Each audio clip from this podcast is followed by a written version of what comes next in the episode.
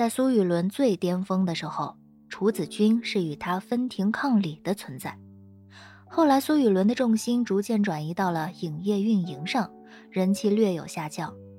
楚子君则不同，依然在星途上一路狂奔，一直维持着一线的人气。最直观的数据上来看，苏雨伦的社交平台粉丝量大概在一千一百万，而楚子君则在一千七百万。如果真如陈瑞安所言，连哲是这个楚子君的孩子，那以他父亲的资源背景，连哲的上升空间是非常可怕的。不至于吧？楚子君的儿子会来苏氏影业当练习生？你想太多了吧？而且楚子君，萧琪想说，楚子君也没那么老，怎么可能有个十七八岁的孩子出来？但转念一想，楚子君确实比苏雨伦大了好多，人家是典型的大器晚成型演艺明星，出道的时候就已经年过三十，倒也不是不太可能。我一开始啊也是这么认为的，后来听说连哲是我们老板亲自带回来的。所以才觉得有可能。私底下，其实我们老板和楚子君的关系非常好。陈瑞安这么一说，萧琪就想到了苏氏影业的选择标准，一般都是通过公司旗下的星探四处挖掘或者内部推荐，从来没听说过哪个艺人是老板亲自带回来的。所以你在担心这个连哲？是啊，想想人家背景比我好，条件比我好，还比我努力。嗯，觉得自己好没用啊，但同时又觉得好不甘心。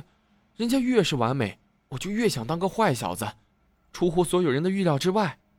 陈瑞安的语速又加快了些，到后半段，萧琪听得甚至有些模糊了，看着他的眼睛，似乎明白了他的烦恼是什么。他只是需要一个肯定，一个加油，有一个人告诉他这种想法是对的。不要去怀疑，我们这一行资源和实力都很重要，但也没有重要到绝对的地步。镜头前、舞台上想被人所瞩目，资源啊、实力啊、之前的一切努力啊，都不过是让你出现在那里的门票。真正能够抓住所有人目光的，是属于你自己的独特魅力。这也是我这么多年来觉得这个圈子最有趣的地方。拍电影也好，捧艺人也好。大家都在赌，没有人能打着包票百分百的成功。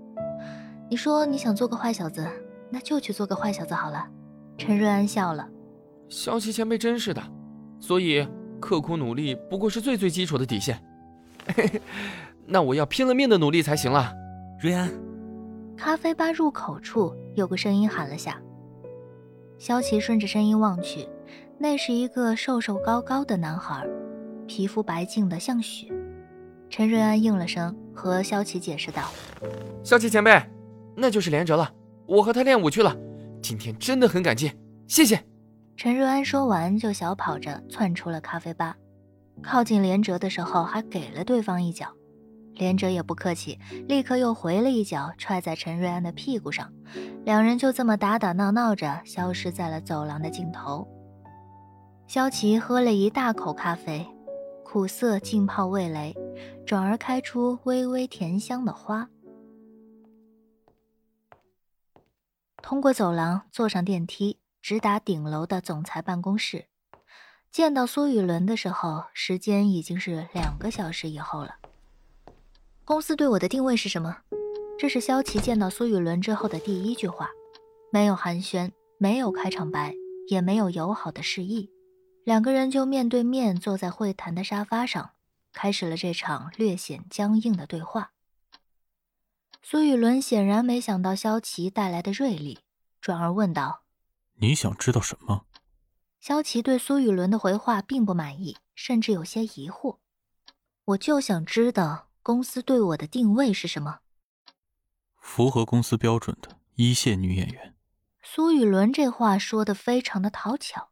听着，完美回答了萧琪的问题，其实避开了萧琪最想知道的部分。那我换个问法，我对公司的价值具体是什么？自从上次在旋转餐厅一别之后，他就一直在怀疑苏氏想要重新迁回自己的目的，尤其是当时苏雨伦的那套说辞。价值，我对于公司的附加价值。萧琪再次挑明了话头，他一步一步的想从这次的对话中，从苏雨伦的身上弄明白理由。